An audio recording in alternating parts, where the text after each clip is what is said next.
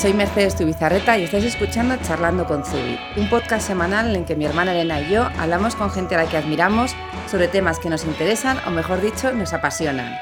Hoy tenemos, bueno, hoy inauguramos una nueva sección en, en Zubi que vamos a tener cada ciertos meses, que en vez de traer una persona lo que traemos es algo mucho más grande. Algo, que importa. Que importa. lo, lo, inauguramos con María Franco, que es una de las fundadoras de la Fundación Lo que de verdad importa. Eh, vamos a traer eh, cosas que de verdad queremos que la gente conozca, que la gente apoye y que la gente difunda. O sea, más allá de traer a gente interesante, también hay que traer cosas que de verdad te cambien la vida. Entonces, muchísimas gracias por venir. Muchísimas gracias a vosotras. Estoy, estoy con una, vamos, con una emoción. No os podéis imaginar lo que es estar aquí. Me encanta y además inaugurar esta nueva sección. Y bueno, lo que tú dices, que no vengo yo, viene sí todo lo que de verdad importa. Exactamente. Además aquí eh, nos han nombrado embajadoras, por lo tanto nos vais a ver en redes sociales contando cosas de lo que de, verdad importa. Por supuesto todo ha sido culpa de Sally Hamilton, como siempre, que suele ser la culpable de todo.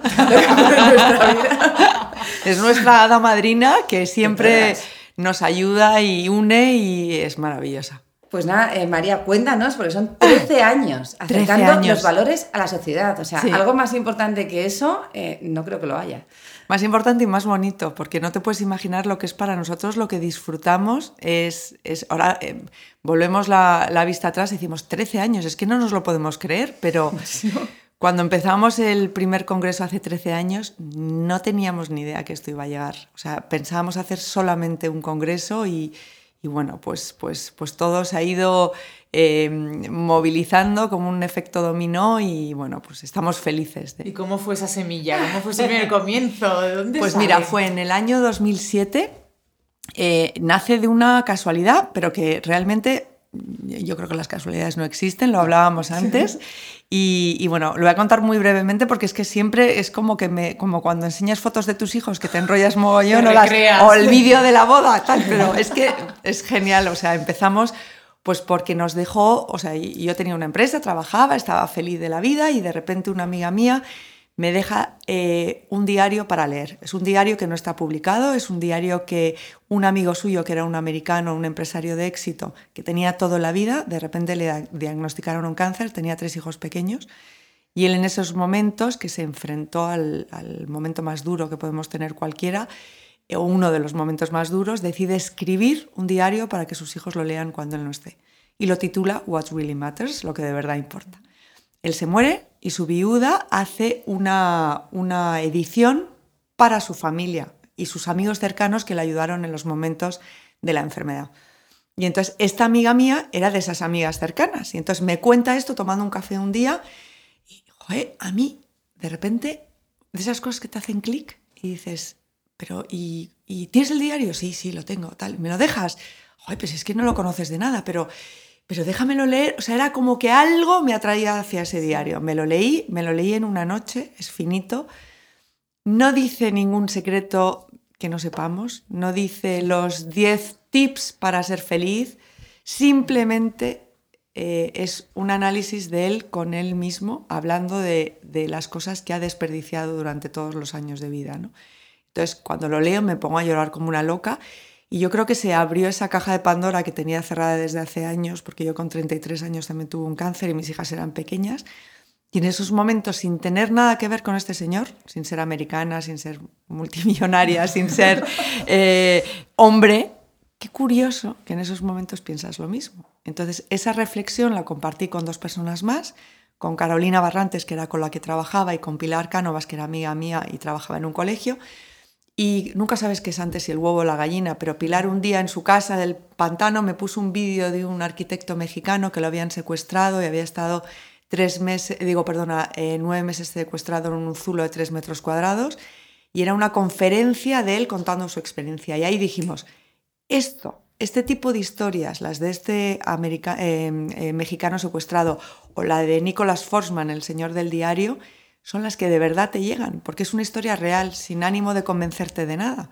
Y que te dice, te dice, a mí me ha pasado esto, ojalá te sirva a ti. Y en ese momento dijimos, porque estábamos un poco locas, todo hay que decirlo, dijimos, oye, pero ¿y esto por qué no lo, lo tiene que saber todo el mundo sin que le pase algo? ¿Por qué no hacemos algo, sobre todo para la gente joven, que, que sea gratuito, que se llame Lo que de verdad importa en homenaje a un señor que no hemos conocido y que no digamos lo que de verdad importa, sino que simplemente ayudemos a que la gente lo descubra. Es decir, no tiene color, no tiene ideología, no tiene... Es, es la verdad auténtica de cada uno y, tú la transmites y, te llega, ¿no?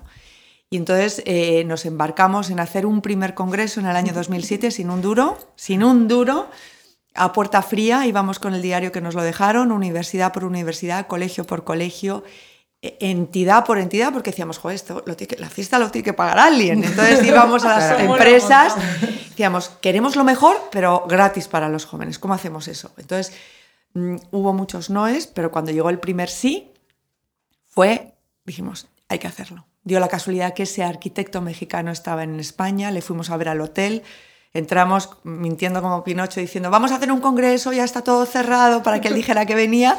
Y cuando nos dijo también que sí, dijimos, es que esto hay que hacerlo sí o sí. Y empezamos en un trabajo de un año y, cada sí lo celebrábamos como no os podéis ni imaginar. Y entonces en octubre del 2007 se celebró el primer congreso, lo que de verdad importa, en, eh, en el Palacio de Congresos de Castellana.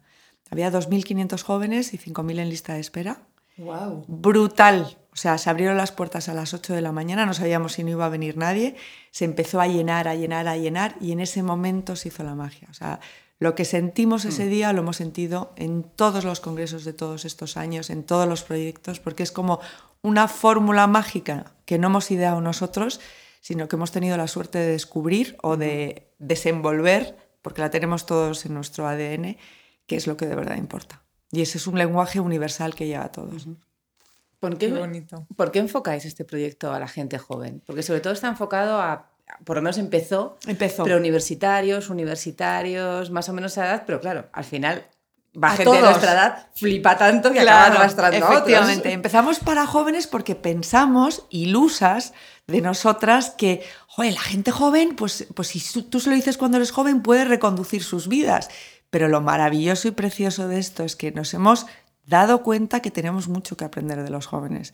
Es decir, que este tipo de congresos o proyectos que hacemos, porque cualquier proyecto que tenga la capacidad de ayudarte a reflexionar tiene cabida en la fundación, nos hemos dado cuenta que es que, es que las primeras que aprendemos somos nosotras. Entonces es precioso unir generaciones y encontrarte en un congreso a un tío que acaba de salir de, de la universidad con un señor que lleva 30 años trabajando en una empresa y de repente ves que lo que están oyendo les llega igual y que pueden cambiar sus vidas cuando son jóvenes o cuando mm. son adultos. Sí, claramente es cuando algo te llega. Cuando algo te llega. cuando, algo es importante. ¿Y cómo elegís a esas personas para los congresos? ¿Qué criterios? ¿Cómo os vais encontrando? Pues tenemos una contadora de historias. Mira, eh, al principio todo lo hacíamos nosotras y claro, e-, era tan difícil y tan injusto porque eh, nos llegaban historias de gente que te proponía una historia, incluso gente personal que te escribía y te decía, oye, me ha pasado esto, me encantaría contar mi historia. Entonces, era tal el trabajo que teníamos y éramos un equipo tan pequeño que el día a día te llevaba a de repente decir, oye, pero si me han escrito esto y no le he contestado hace un mes, pero qué horror, era un anti lo que de verdad importa. Y de repente, como todo en esta fundación, apareció una persona que dijo, oye, quiero ayudaros, quiero ser voluntaria, Victoria. Y de repente fue como clic y dijimos, Vic, vas a tener el trabajo más bonito de la fundación, vas a ser contadora de historias. Entonces, Victoria se desintoxica del resto del trabajo, del día a día, aunque a veces hace mucho más, porque como está la oficina le pedimos un montón de cosas, y entonces ella solo se ocupa de historias. Entonces, ¿qué hace? No solamente investiga, sino que todo lo que nos llega le llega a Victoria. Y Victoria dice, oye, pues mira, es una historia preciosa, pero realmente no lo comunica bien. Es, es, una tristeza. Muchas veces nos pasa eso, que hay gente que no sabe contar su historia. Hombre, es que no es nada fácil. También hay que tener un don. Puedes tener historias, como dices, fantásticas maravillosas, muy motivadoras, pero claro. O de repente le lanzamos retos. Oye, ¿te acuerdas de la película Lion? Pues tenemos que conseguir al verdadero protagonista de Lion. Se llama Saru. Eh, ¿Dónde está? En Australia. Hay que dar con él. O sea, es apasionante su trabajo, ¿no? Y, bueno, pues eh, eh, las historias vienen por una persona que se llama Victoria. Qué, pasada. Y, ah, perdona, y, una vez cada 15 días nos reunimos todo el equipo y Victoria nos cuenta historias. Entonces ahí es cuando decimos, ¡Ah, esa, es total, o sea, eso es apasionante. Oh, qué maravilla. qué bonito, por favor, ir descubriendo experiencias que te cambian. Y vosotros organizáis ahora mismo, el próximo que se va a hacer en Madrid es en diciembre. Sí. Por lo tanto, todo el mundo está muy atento además para poder apuntarse. ¿Y como cuántos congresos hacéis al año? Pues en, mira, en España estamos en 10 ciudades y hacemos 8 congresos al año, de lo que de verdad importa. Y estamos en 8 países. Acabamos de celebrar la primera edición en Francia, en París. Y en septiembre, si Dios quiere, estaremos en Jordania, primer congreso en el mundo árabe, logo escrito en árabe, ponentes árabes y muchos valores. Oh, qué maravilla. Es brutal. ¿Y en cuántos países dices En ocho. En ocho países, madre Pero mía. que somos, que somos seis Ya, más es los que voluntarios. que, ¿qué hace? No tenemos plan de expansión. O sea, ¿qué, qué íbamos a pensar estar en Jordania? Ni en Ecuador, ni en, eh, eh, o sea, en México. Estamos en México, lo hemos celebrado ya en ocho ciudades también. Y todo es porque la gente se contagia. O porque la gente lo tiene dentro y cuando lo oye dice, oye, pues, ¿cómo os puedo ayudar? Yo he vivido, ahora tenemos una- un viaje, por ejemplo, a Bruselas. He vivido en Bruselas, ¿por qué? ¿Por qué no lo lleváis a Bruselas? Y, y nosotras, como somos muy fáciles, decimos, ah, pues sí. Entonces oímos a todo el mundo y de repente hay gente loca en otros países que tiene la misma llamarada que nosotros y, y- y de repente dice, ah, pues, pues, pues, pues, pues, ¿por qué no? Y entonces salen. Bonito. Estamos apasionadas. ¿Y cuáles son esos valores que estáis transmitiendo? Pues yo creo que los de toda la vida. O sea, la, pues el- la tolerancia, el respeto, la solidaridad, eh, el amor, que es un valor, el- la amistad, el esfuerzo. Es que hay tantos, incluso el sentido del humor es un valor. Oh, importantísimo. El, em- la- el emprendimiento. O sea, vosotros sois un ejemplo grandísimo de valores. Menudo ejemplo. De valentía, ¿no? Es verdad, es verdad. O sea, eso cada vez metemos más historias de, de emprendimiento porque yo creo que la gente joven tiene que, tiene que tener referentes, ¿no? Sí. De gente Bueno, que se ha atrevido. Y, como Y hablábamos gente que ha fracasado también es un...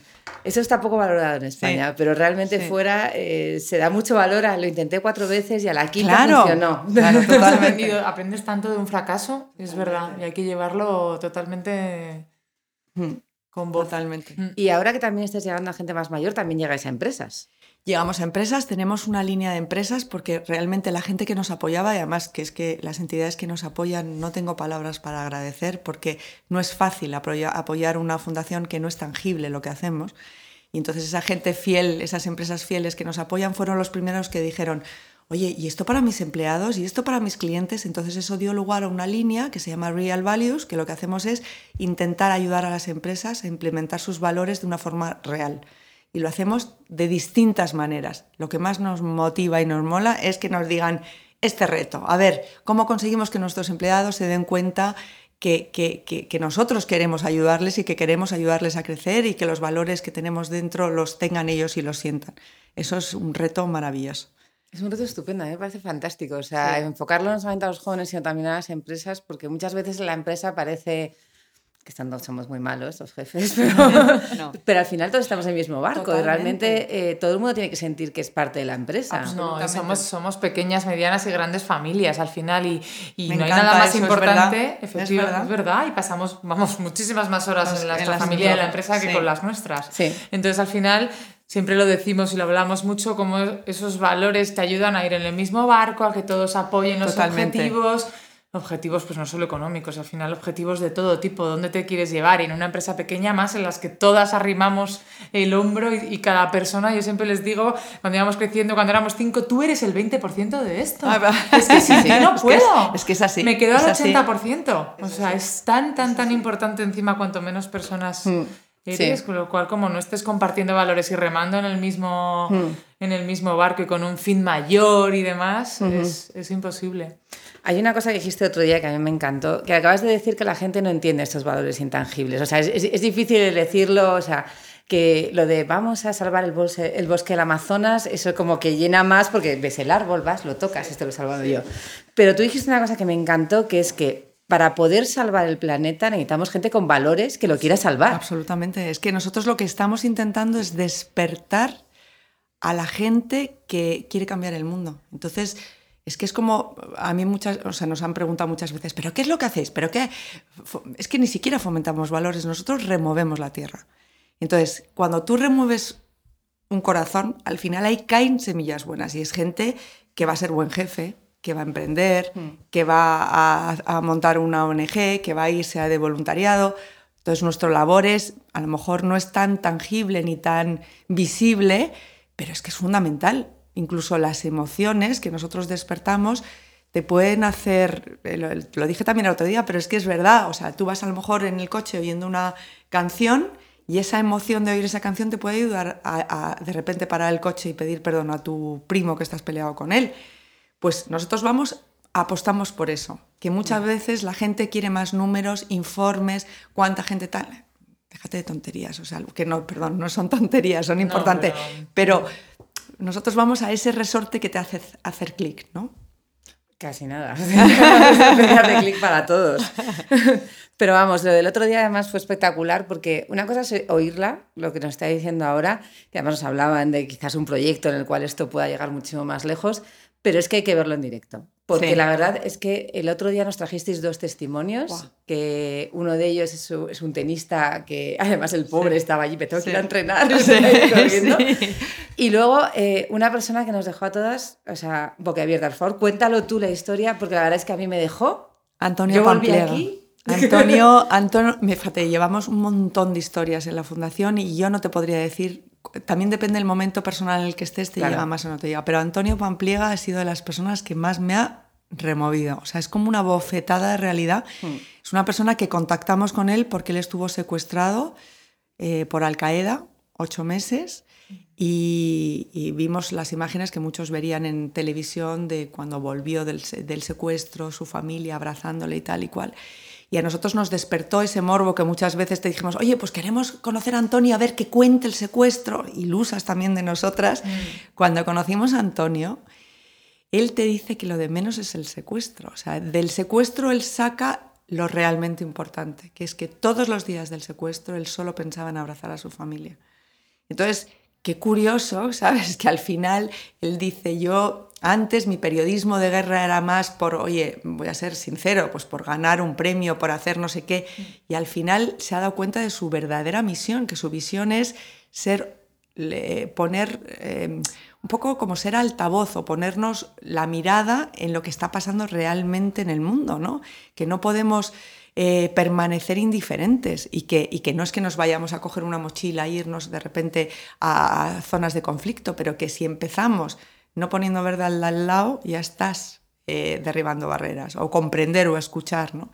Y, Antonio es, te dice unas cosas, o sea, es brutal, de verdad. O sea, animo a todo el mundo que siga Antonio Pampliega. Eh, tiene un programa más que se llama Pasaporte Pampliega y es, es una persona que tienes que tener muy cerca de verdad, porque es, es, te recuerda todos los días lo que de verdad importa. Además es gente que oyes por ahí, pero es que como el directo... No, no tiene nada que ver. Por eso... O sea, lo que tú dices, esa energía, que, que, se forma cuando estás allí todo el día, pues además organizáis muy bien el tipo de charlas, quién va a cada charla, por, porque esto no es entras y aparece un montón de gente y ya está, y se organizan muy bien el tiempo, que se hable de determinadas cosas diferentes, en perfiles muy diferentes. Total, hay que equilibrar. No, es, no es un congreso de desgracias, es un congreso. es un, un, amigo nuestro nos decía, ¿pero esto es qué es? ¿Es una fiesta emocional? Pues sí, es una fiesta emocional. bueno, es bonito. Claro, es bonito. Es como, es como que de repente lloras, pero lloras de alegría, te ríes, te abrazas al lado que no lo conoces de nada. Puede parecer un poco friki, pero a mí me mola lo friki. O sea, eso es... la palabra friki de tal. friki es genial. Es genial. Es toda la vida sin querer ser es friki. Genial, es genial. Y los que no lo son quieren serlo. Quieren ser friki ahora. Yo todavía intentando ser normal. Ya no. Se lo digo a todo el mundo que me escuche. Absolutamente reivindico. Los frikis cambian el mundo. Cambian el mundo. O sea, el ser diferente es genial. Es genial. Lo otro no mueve montañas. Totalmente. Vamos a quitarnos los, el encorsetamiento, ¿no? Sí. Terminar los congresos con una canción incluso. Siempre, siempre. Hay, la música es importantísima, eh, no solamente durante el congreso, sino que todos los años elegimos y damos un premio que se llama Algo más que una canción y premiamos a la canción, no al artista, esa canción que te hace despertar emociones. Entonces, hemos tenido todo tipo de artistas en el Congreso y al final acaba siendo como de repente un directo, toda la gente emocionada. Tenemos nuestra propia canción, que, os animo a que la, escuchéis, que se llama Algo más que una canción que con la generosidad de David Santiesteban que la compuso, fijaros además qué difícil que de repente un año dijimos, Oye, pues tenemos que tener nuestra canción, y entonces conocimos a David dijimos, le vamos a hacer el encargo. Y tal cual se lo pedimos, le contamos todo lo que hacíamos y tal, pensamos, joder, qué horror, porque ahora este pobre nos viene con una canción que no nos gusta y es nuestra canción de por vida.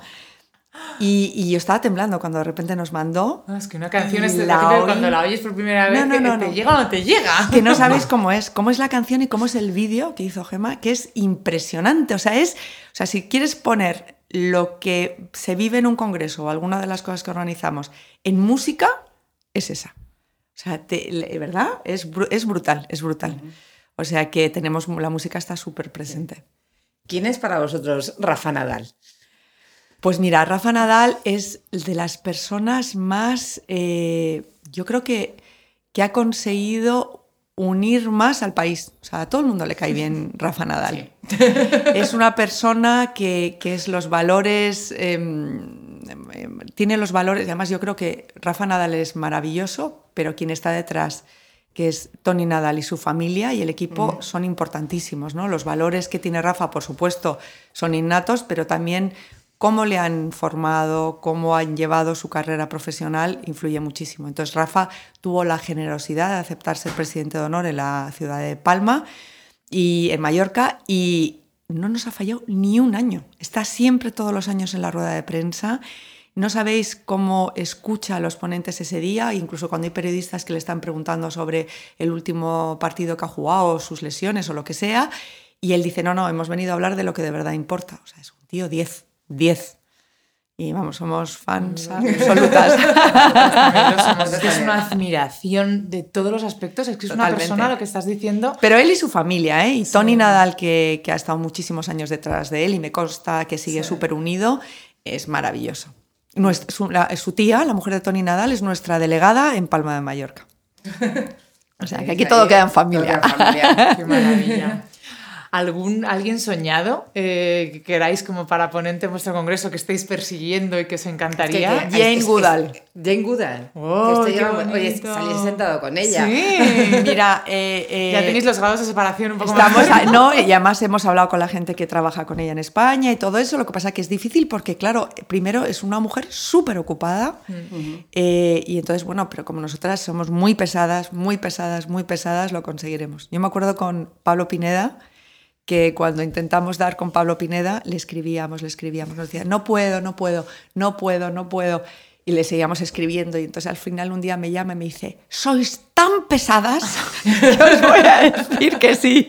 Y ahora es amigo del alma, pero es que fuimos muy pesadas hasta que conseguimos, hay que ser así. Sí. Hay que perseguir las cosas, está claro. Sí. ¿Y un sitio para hacer el congreso? ¿Algún sitio que os encantaría porque ahí sí que creéis que se pueden... ¿Dices de ciudad? De ciudad, de país. Buf. Algún sitio donde se marque la diferencia a nivel... Yo creo que, fíjate, hemos empezado, vamos a esto que os decía de Jordania, es un, es un punto, muy, importante. Yo creo que empezar en el mundo árabe es, o sea, es que ni siquiera sé cómo lo vamos a hacer. O sea, lo que pasa es que confío eh, confío. pero sé que es importante. O sea, tengo la intuición que eso, es, eso va a ser un antes y un después, de verdad. ¿eh? Y, bueno, hemos vivido en sitios complicados los congresos y, se han producido pequeños milagros. Yo creo que, que el congreso de Amán de septiembre de este año va a ser un antes y un después.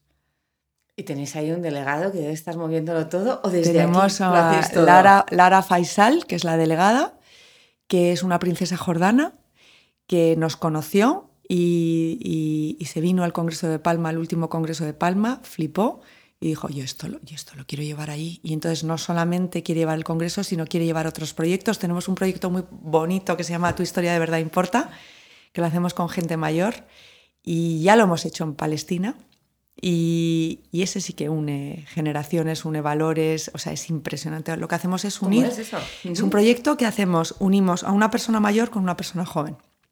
Porque pensamos que la gente mayor es la gente más, em, no sé, se, se, hacen muchos proyectos de acompañamiento, pero en realidad muy poco se hacen donde tú a él le des el protagonismo. Le des voz. le des voz. Entonces, ideamos un proyecto que se llama, lo que os decía, Tu historia de verdad importa, donde eh, hacemos como lo de Mythic, unimos a un mayor con un protagonista. Entonces, el mayor lo llamamos, eh, con un joven, el mayor lo llamamos protagonista y al joven lo llamamos narrador. Y gracias al apoyo de una editorial de Fundación SM, lo que hacemos es, mm, les unimos y entonces los dos trabajan por igual en un proyecto, o sea, es decir, los dos son voluntarios. El proyecto es el siguiente, durante ocho meses tienen que trabajar en equipo con visitas semanales del narrador al protagonista, bien a la residencia o a su domicilio eh, particular, y entonces tienen que trabajar en la historia de la vida del protagonista. Tú imagínate para esa persona mayor que una vez a la semana vienen a escucharle y a que cuente su historia. Entonces esa persona mayor eh, recuerda, saca fotos, eh, la persona joven le dice, ah, pues te voy a mirar en Google a ver dónde está, pues mira, ah, sí, mira, hay este documento que tú conociste, no sé, ah, pues mira, tal. Y trabajan conjuntamente guiados por Fundación SM, que les hace, tenemos una, eh, talleres, vídeos, tutoriales para que aprendan un poco a cómo hacer, porque no tiene que ser gente que sepa escribir. Resultado final, les entregamos a cada protagonista en un acto de entrega como si fueran los Oscars 15 ejemplares del libro de su vida. ¿Qué me dices? del libro de su vida, con un título que ellos han puesto, con fotos suyas, libros que no se van a publicar, libros que no, no tenemos ningún interés, o sea, tendríamos interés si ellos quisieran, obviamente, de que la gente los... los... Pero tú imagínate que ahí estás uniendo a protagonistas y narradores que son de ideologías distintas, de generaciones distintas, de clases sociales distintas. Es guay, porque es que están, o sea, están conociéndose, están derribando barreras, están aprendiendo unos de otros y estamos devolviendo a esa gente mayor lo que se merecen, que es un poco esa dignidad y esa importancia que, sin querer muchas veces se las quitamos. y, lo hemos hecho en Palestina y ahí hemos unido a cristianos con judíos. O sea, es que es brutal. Brutal. Y aparte de estos dos proyectos, porque claro, de repente empezamos a rascar y que vienes a ir muchísimo más detrás. Y yo, quiero que lo cuente, porque para algo va a venir a contarlo. ¿Hay más proyectos o hay más en cartera que estéis pensando Sí, sí, hay más. Hay otro proyecto muy bonito que es para colectivos desfavorecidos. Ese proyecto se llama Revive. Ese no tiene luz ni taquígrafos, es simplemente cuando alguien nos pide, pues por ejemplo, llevar esto a una cárcel, o llevar esto a colectivos de mujeres maltratadas, o llevar esto a un hospital entonces lo hacemos, tenemos que buscar fondos, pero muchas veces a lo mejor ahí nos presentamos a premios o a, y decir, oye, pues conseguimos un premio, pues venga, vamos a hacerlo en dos cárceles o vamos a hacerlo a niños con medidas judiciales. Si esto nos sirve a los que en realidad estamos en una posición mucho más favorable, tú imagínate a gente que, que, sabe que tiene una segunda oportunidad en la vida. ¿no? Mm. Entonces, bueno, pues es darles esas herramientas para que salgan pues, fortalecidos. ¿no? ¿Habéis entrado en cárceles? Sí. ¿Cómo es la experiencia? Brutal. Brutal. Yo tengo la desgracia de que las tres veces que hemos estado en cárceles no he podido ir, y, pero ha ido el equipo y lo que me han contado es increíble. O sea, la siguiente que hagamos no me la pierdo, pero es que es lo que os decía, somos tan pequeños que nos tenemos que dividir. Pero impresionante, o sea, impresionante. Tanto las personas del equipo que fueron como las, las historias que fueron. O sea, increíble. Había uno que no podía ni hablar porque luego además es muy gracioso porque las cárceles te jalean. O sea, en los congresos aplaudes tal, pero ahí era como que lo retransmitían en directo. Sí, tú puedes, tal, ese, ese que mal, que tal. O sea, era como que es que era un subidón. era genial. Se vivía mucho más intenso. porque están en máxima necesidad. Absolutamente. Es que imagínate. Sí, sí. ¿Y habéis tenido algún testimonio posterior de eso? Sí, sí, sí, sí, sí. Lo hemos tenido de, de gente que nos escribe. Es que nos escribe eh, muchas, muchas personas tienen la generosidad de compartirlo y te escriben y te mandan un mail, tanto en cárceles como gente joven. Y, son historias brutales de gente que de verdad, mira, en los libros que hemos editado tres, tres volúmenes del libro Tu historia de verdad importa, eh, y en el último, me parece, o en, el, en, los dos últimos, hemos incluido eh, párrafos de gente que de verdad le ha cambiado la vida. Les hemos pedido que por favor que lo compartan con nosotros y gente desde que ha emprendido, gente que de repente se ha dedicado a montar una ONG, gente que a lo mejor consumía y ha dejado de consumir, o sea, tantas cosas.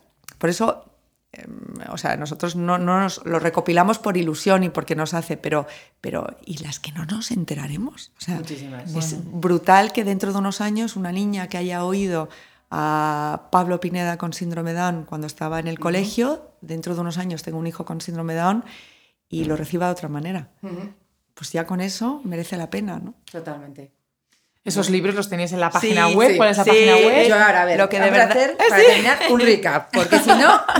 promoción final. Dinos, promoción final. A ver, ¿Dónde nos encontramos? Nos encontramos en lo que de verdad importa.org y en la aplicación LQDVI. Perfecto. Que son las siglas. Ahí encontramos todos los proyectos. Todos los proyectos. Seas empresa, quieras ir a una de las congresos, todo está allí con sus fechas, ahí es donde sale para apuntarte, todo. Y todas las conferencias colgadas. Y todas las conferencias colgadas, estupendo. O sea, ahí tenéis un centro. Luego, además, los libros. Ahí Sí. también los tenéis a la venta. Los tenemos Sí. a la venta. En una pequeña tienda online donde tenéis algunas cosas a la venta, Tenemos los cuentos. los cuentos, los- Sí. lo que te iba a decir. Porque también para niños lo que hemos hecho es contar historias reales. Entonces tenemos el cuento de Rafa Nadal, el cuento de López Lomón, que era un niño soldado. eh, eh, bueno, hay, hay muchos, pero están todos en la página web. Eso es lo que Perfecto, ahí tenemos. también se pueden También, comprar. Lo sí. pondremos todo debajo para que Sí. tengáis el Y link es una, directo. es una Y forma luego también de colaborar. Ahí Sí. también se, se- se podrá colaborar económicamente, me imagino. efectivamente, que también, oye, montar Oh, todo esto o sea, también le que- recibimos con la alfombra roja a la gente que se haga socia, porque es como, lo sentimos como parte de la familia, además también eh, les, tene- les hacemos muy partícipes.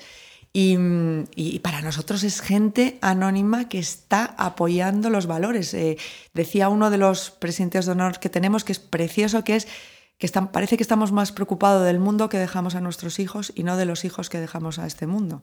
Entonces es verdad que gente que apueste por eso, jo, les que poner la alfombra roja y les invitamos, o sea, jornada de puertas abiertas en la fundación y les recibimos con los brazos abiertos a quien quiere tener información para ayudarnos de cualquier manera.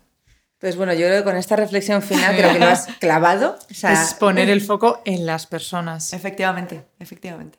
Y que al final el ayudarles, eh, igual que ayudamos a otras fundaciones entre todos, pues también ayudar para que esas personas en un momento dado quieran curar el cáncer, quieran eh, solucionar el planeta y quieran pues que lleguemos a Marte. Exacto. Pero para eso hará, hará- hará gente, hará falta gente comprometida, con ganas y con un fondo estupendo. Totalmente. Hablábamos en un podcast hace poco que ahora que viene toda la inteligencia artificial y todo eso, Sí. El, el problema no es la inteligencia artificial, es quién va a programar esa inteligencia artificial. Absolutamente de acuerdo. Es que puede ser en positivo. Sí, Sí. exactamente. Entonces si las personas gente- no están capacitadas y, y realmente fundadas en bonitos valores, Totalmente. ¿cómo van a enseñarle a un robot a Total- estarlo? Totalmente. Entonces es mucho más importante lo que creemos formar en valores y quizás hay que darle la importancia que de, que de verdad tiene. Entonces, bueno, desde aquí os invito a todos a que entréis todas las- todos los años, hagáis vuestro, pequeño eh, donación, que yo creo que, oye, se puede tener un abanico grande y ayudar tanto gente que está enferma, al planeta y luego también, oye, Sí. a lo que son las personas por dentro. Y eh, aquí en los de Madrid, 4 de diciembre, apuntaros ya. Ya, ya, nosotros vamos, ¿eh? Sí, nosotros vamos, favor. así que lo pondremos aquí y esperamos que haya mucha gente de Zubi allí. Muchísimas, gracias, gracias a vosotras, María. de verdad que ha sido un Gracias. placer. Infinitas, gracias. Y gracias a todos por escuchar este nuevo capítulo de Charlando con Zubi. Si os ha gustado, os animamos a compartirlo en redes sociales.